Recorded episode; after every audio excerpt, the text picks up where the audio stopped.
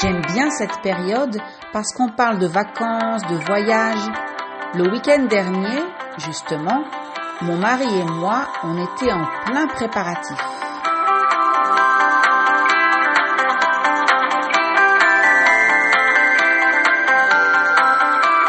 Bonjour et bienvenue à French to Go. Welcome to French to Go. Suivez-moi et mes amis sur ce podcast en français pour pratiquer le vocabulaire quotidien. Follow me and my friends in this podcast in French to practice daily vocabulary.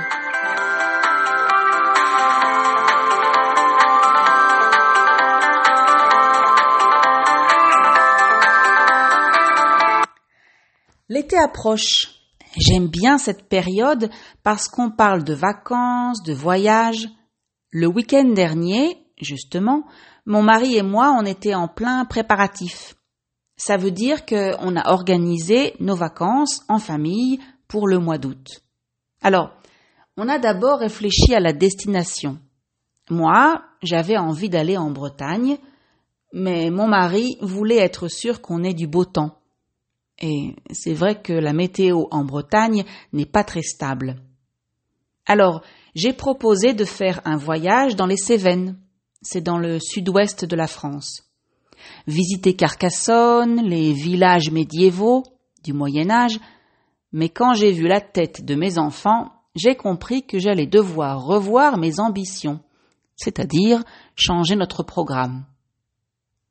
En général, mon mari et moi aimons bien nous promener, visiter la région, mais il a beaucoup travaillé cette année et il a dit qu'il avait besoin de repos. Et puis, nos enfants sont grands, ils ont de moins en moins envie de visiter des musées toute la journée et encore moins avec leurs parents, nous. Du coup, ça veut dire résultat, cette année, ce sera farniente.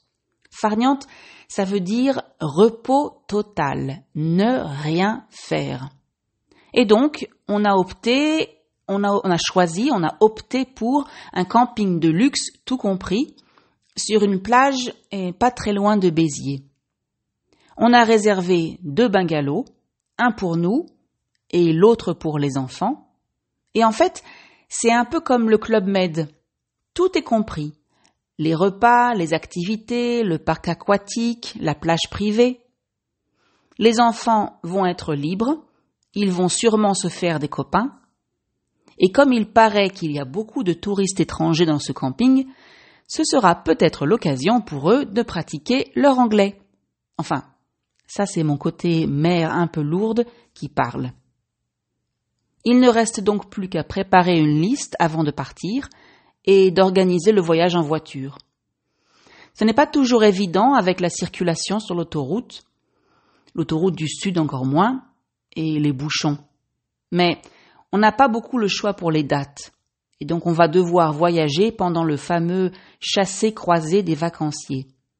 C'est comme ça qu'on appelle en France le week-end où les vacanciers qui partent en vacances en juillet croisent sur les routes des vacances les vacanciers qui partent en août. Et en général, ça veut dire un week-end noir sur les routes. Ça veut dire qu'il y a beaucoup de circulation. Et Céline, alors mon amie, j'ai demandé à Céline ce qu'elle avait de prévu pour cet été. Alors, comme tous les ans, son fils passe tout le mois d'août chez ses grands-parents dans la Drôme. C'est une région dans le sud-est de la France. Il aime bien aller là-bas parce qu'il voit tous ses cousins. Céline va le rejoindre pour une semaine, mais avant, elle part une dizaine de jours avec son amoureux en Italie. Quand elle part sans son fils, Céline aime visiter des villes, découvrir l'histoire du pays ou de la région, les musées. Elle aime aussi profiter des bons petits restaurants qu'elle trouve au hasard de ses promenades. Cette année, Cyril et elle ont prévu un circuit, c'est-à-dire qu'ils vont visiter plusieurs villes dans deux régions de l'Italie. Ils partent en voiture et ils ont déjà réservé les deux premiers hôtels. Céline, elle, elle aime bien les hôtels boutiques, pas les grandes chaînes. Mais attention, elle fait aussi très attention à la propreté et elle aime bien un certain confort. Pour la suite de leur voyage, ils vont improviser.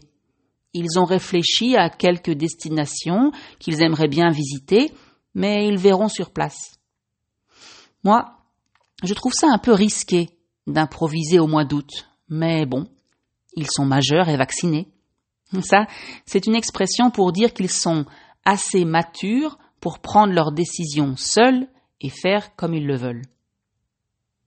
Avant de rencontrer Cyril, Céline partait une semaine chaque été avec une autre amie et son fils.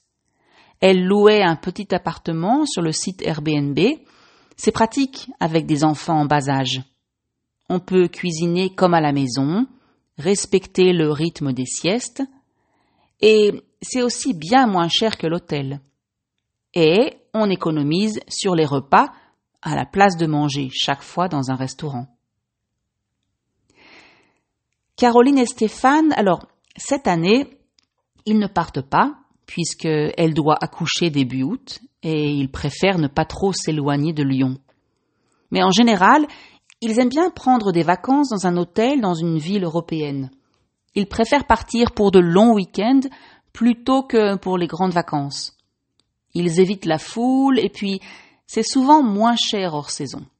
Alors, ils sont déjà allés à Amsterdam, Bruges, Berlin, Milan, Barcelone. Oh, et j'en oublie certainement. Ah, la famille de Caroline a aussi une grande maison dans les Cévennes, et je sais qu'ils s'y retrouvent normalement une fois par an, en août. Alors, son frère et sa sœur, avec leur famille, et aussi sa mère. Il y a beaucoup d'enfants, Caroline est la petite dernière de la famille, et donc une bonne ambiance familiale. Mais ça aussi, c'est raté pour cette année. Ah, Fred. Impossible d'oublier le programme de Fred. En fait, il m'en a parlé pendant toute l'année dernière parce que c'était prévu pour l'été 2020. Mais ça n'a pas eu lieu à cause de la pandémie. Donc, cet été, il part faire une rando une randonnée, une marche de plusieurs jours en montagne avec cinq autres copains, dont deux Allemands et un Anglais. Ils vont faire ce qu'on appelle la grande boucle des crêtes dans le massif des Vosges. Le massif des Vosges, c'est une montagne qui se trouve pas très loin de Strasbourg. Attention, ce n'est pas une randonnée pour tout le monde. 70 kilomètres en quatre jours avec d'importants dénivelés. Un dénivelé, c'est une différence d'altitude. Ça veut donc dire qu'il y a beaucoup de montées et de descentes. Alors, ils vont bien entendu pouvoir admirer de magnifiques paysages, mais aussi des lacs glaciaires et Fred m'a dit qu'ils ont prévu de manger dans quelques fermes auberges en montagne. Ils ont tout prévu et tout bien organisé. C'est important quand on part en montagne. Ils vont dormir en bivouac ça veut dire qu'ils vont faire du camping naturel, dans une tente ou sans tente, et donc dormir à la belle étoile, comme on dit en français. Il est super content à l'idée de partir. Il en parle tout le temps. Ils ont aussi changé trois ou quatre fois de programme, mais là, je crois que c'est bon. J'espère pour lui qu'ils auront du beau temps. Pour Fred, une rando de quatre jours entre mecs, donc entre garçons, c'est la définition des vacances idéales. La plage, les hôtels de luxe, etc., ce n'est vraiment pas pour lui. Lui, il préfère les vacances sportives, ou au moins partir à la découverte de pays, de cultures différentes. Par exemple, il y a quelques années, il a fait un voyage de deux mois en Amérique du Sud. Et juste après ses études d'ingénieur, il est parti en Australie et pour travailler et voyager. Seul. En bref, un véritable aventurier.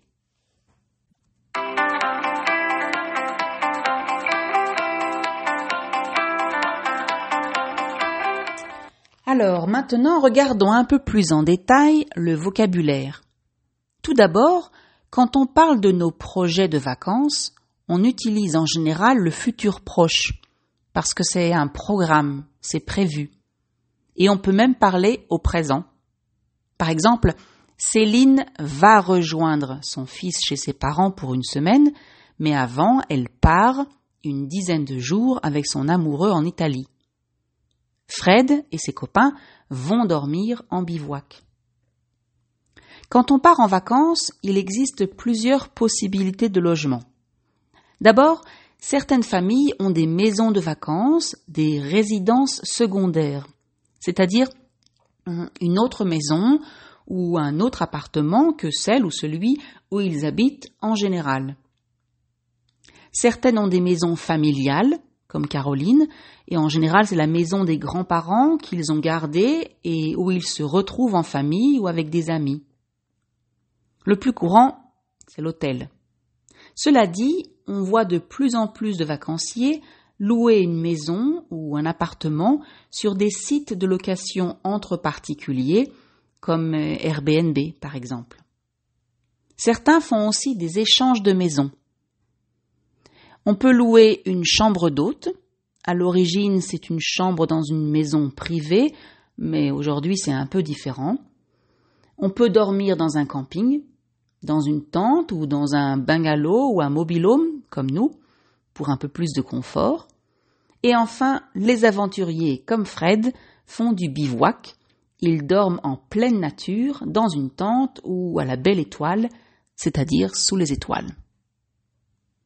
Dans les hôtels, on peut choisir entre une chambre avec juste le petit déjeuner ou bien en demi-pension ou en pension complète. Il existe aussi des formules tout compris où tout, ou presque, est inclus. C'est pratique avec des enfants. Et c'est la formule que nous avons choisie cette année, mon mari, mes enfants et moi. Bien sûr, il existe aussi la possibilité de s'inscrire à un voyage organisé. On voyage en groupe et toutes les étapes, les visites guidées, le logement sont planifiés à l'avance. Personnellement, je n'aime pas beaucoup ça. En ce qui concerne les destinations, on parle de partir à la montagne ou à la mer. C'est souvent ce qu'on utilise en français. Les vacanciers euh, restent en France ou partent dans un pays frontalier, c'est-à-dire un pays qui a une frontière avec la France, ou alors un peu plus loin, à l'étranger, en Europe ou sur un autre continent. En général, quand on va à l'étranger, surtout quand c'est loin, on prend l'avion. Dans ce cas-là, on doit acheter des billets pour un vol, aller-retour a priori. On prend parfois le bateau, notamment en Méditerranée. Mais quand on reste en France, on prend le train ou la voiture. Comme je vous l'ai déjà dit, moi j'aime bien le train. Mais quand on part en vacances en famille, on prend la voiture. Le voyage est parfois long, pénible et assez cher. Il y a les péages d'autoroute et puis les embouteillages, les bouchons, la circulation. Mais c'est pratique pour transporter tout ce que l'on veut. Certaines personnes aiment les caravanes ou les camping-cars. C'était la mode en France dans les années 80. Je ne pense pas que ce soit encore le cas aujourd'hui, mais hmm, je ne suis pas sûre. En tout cas, je n'ai pas d'amis qui font ça aujourd'hui. Avant, en France, on disait que rentrer de vacances bronzées était le signe que les vacances avaient été bonnes. La destination principale était le sud, la côte méditerranéenne, la plage, le soleil. Je ne sais pas si c'est encore le cas aujourd'hui. Je pense que aujourd'hui, on a plus conscience des dangers du soleil. Cela dit, personne n'a envie de passer deux semaines de vacances sous la pluie. Bon alors, et vous? Quel est votre programme cet été? Qu'est-ce que vous avez prévu? Racontez-moi ça dans les commentaires.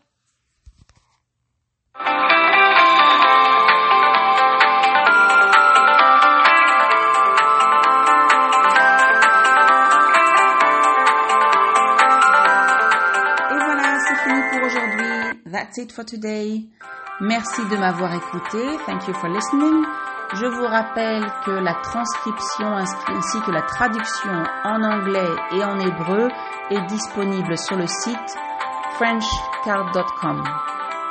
I remind you that you can find the transcription as well as the translation into Hebrew or English on the website frenchcard.com. Je vous dis au revoir et à bientôt pour un prochain podcast. See you soon with another podcast.